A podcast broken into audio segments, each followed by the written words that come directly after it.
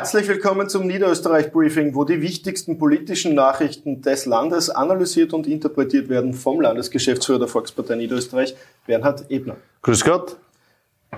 Beginnen möchte ich mit einem Kuriosum. Eine Wiener Wohnbaugenossenschaft mit dem Namen Eigentum verlegt kurz vor der Aberkennung der Gemeinnützigkeit den Firmensitz von Wien nach Niederösterreich.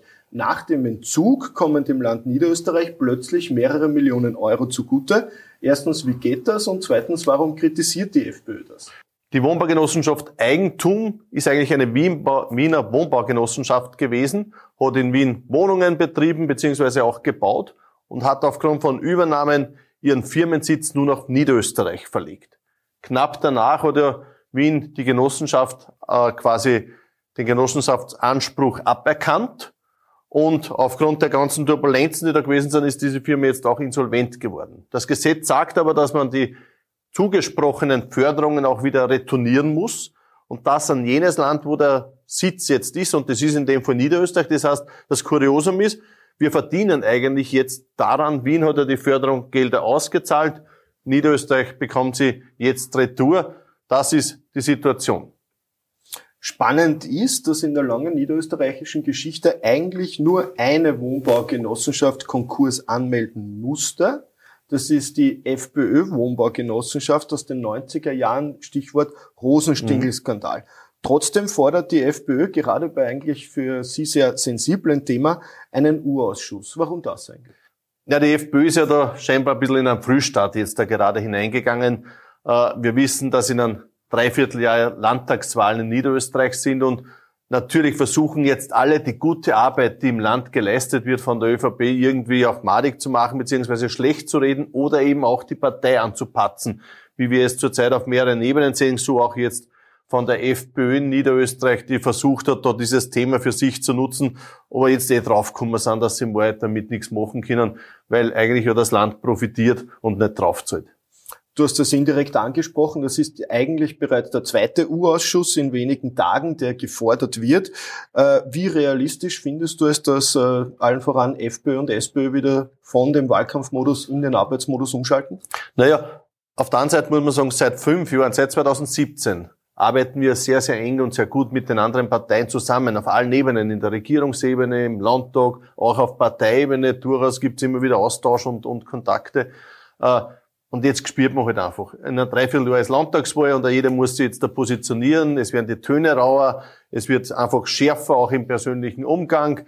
Äh, in dem Prozess sind wir jetzt. So auch ist die anonyme Anzeige auch zu werten, die da bei den unabhängigen Parteien Transparenzsenat eingetroffen ist, wo wir eine klare Stellungnahme abgegeben haben und der Transparenzsenat sehr rasch auch entschieden hat, da ist nichts dran, kein Fehlverhalten, daher eigentlich eingestellt und trotzdem versuchen jetzt alle das irgendwie, diesen kleinen Strohhalm zu nutzen und für sich auch äh, dementsprechend parteiintern auch zu nutzen. Nur es ist nichts dran und dadurch muss man einfach diese, diese Entscheidung des Transparenzsenates auch akzeptieren und meiner Meinung nach klar sagen, okay, gehen wir wieder zur Tagesordnung über, weil, und das ist schon entscheidend jetzt, jetzt wieder die Arbeit für Niederösterreich im Mittelpunkt stehen soll. Diese Streitereien, die auf Bundesebene passieren, blockieren nur. Wir brauchen in Niederösterreich Zukunftsthemen. Wir brauchen in Niederösterreich, dass Parteien arbeiten. Das ist das Ziel. Und daher lade ich alle wieder ein, wegzukommen von den parteitaktischen äh, Anschüttungen, sondern wieder zurückzukommen zur Arbeit für Niederösterreich. Stichwort Arbeit für Niederösterreich. Du hast vor wenigen Augenblicken hier eine Pressekonferenz gegeben. Worum ging's? Ja, darin, da ging es darum, dass die Volkspartei Niederösterreich in Wahrheit in Niederösterreich die einzige Partei ist, die sich wirklich für intensiven öffentlichen Verkehr einsetzt und das schon seit Jahren. Äh, denkt man nur zurück. Wir haben 2010 haben wir Bahnen übernommen, weil es die ÖBB eingestellt hat. Maria Zeller Bahn eine Erfolgsgeschichte. Schweinbatter Kreuz, ÖBB eingestellt.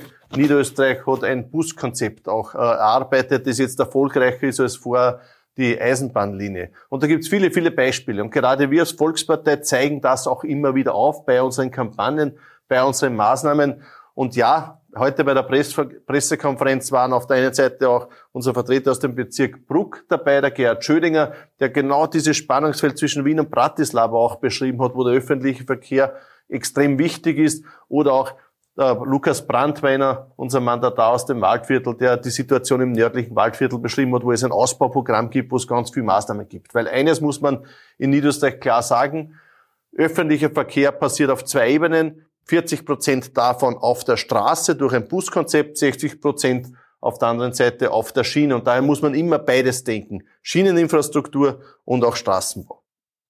Die Sicherheitszahlen für Niederösterreich gehen eigentlich schon seit Jahren zurück. Es gibt äh, auch durch die Corona-Pandemie bedingt aber einen Bereich, der stark gestiegen ist, nämlich die Cyberkriminalität. Innenminister Gerhard Kahner hat jetzt angekündigt, äh, Experten auszubilden und in jedem Bezirk zumindest einen einsetzen zu wollen.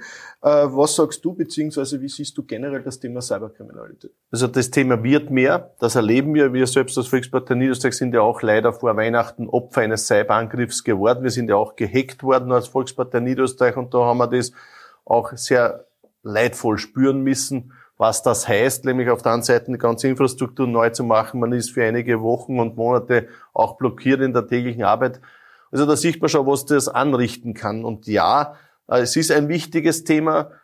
Betrug über das Internet, Cyberkriminalität im klassischen Sinn. Also ich glaube, da ist es wichtig und richtig, dass der Bundesminister Gerhard Karner da hier auch Maßnahmen setzt hier auch klar sagt, er möchte das auch in die Bezirke verankern, daher auch in St. Pölten eine sehr enge Zusammenarbeit mit der Fachhochschule, wo ein eigener Lehrgang dafür auch geschaffen wurde, beziehungsweise auch sehr intensiv zusammengearbeitet wird, um das in Niederösterreich auch voranzutreiben. Also ich finde richtig und wichtig, dass sich die Polizei noch intensiver um dieses Thema kümmert.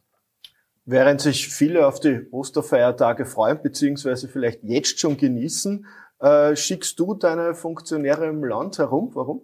Naja, es ist Ostern, kommenden Sonntag ist Ostersonntag und wie üblich bei uns in der Volkspartei Niederösterreich, es hat ja schon Tradition, werden unsere Funktionäre und Funktionäre in den Gemeinden Ostereier verteilen, beziehungsweise auch heuer neue so Sticker-Folder auch verteilen, wo sie einfach frohe Ostern wünschen wollen und alles Gute.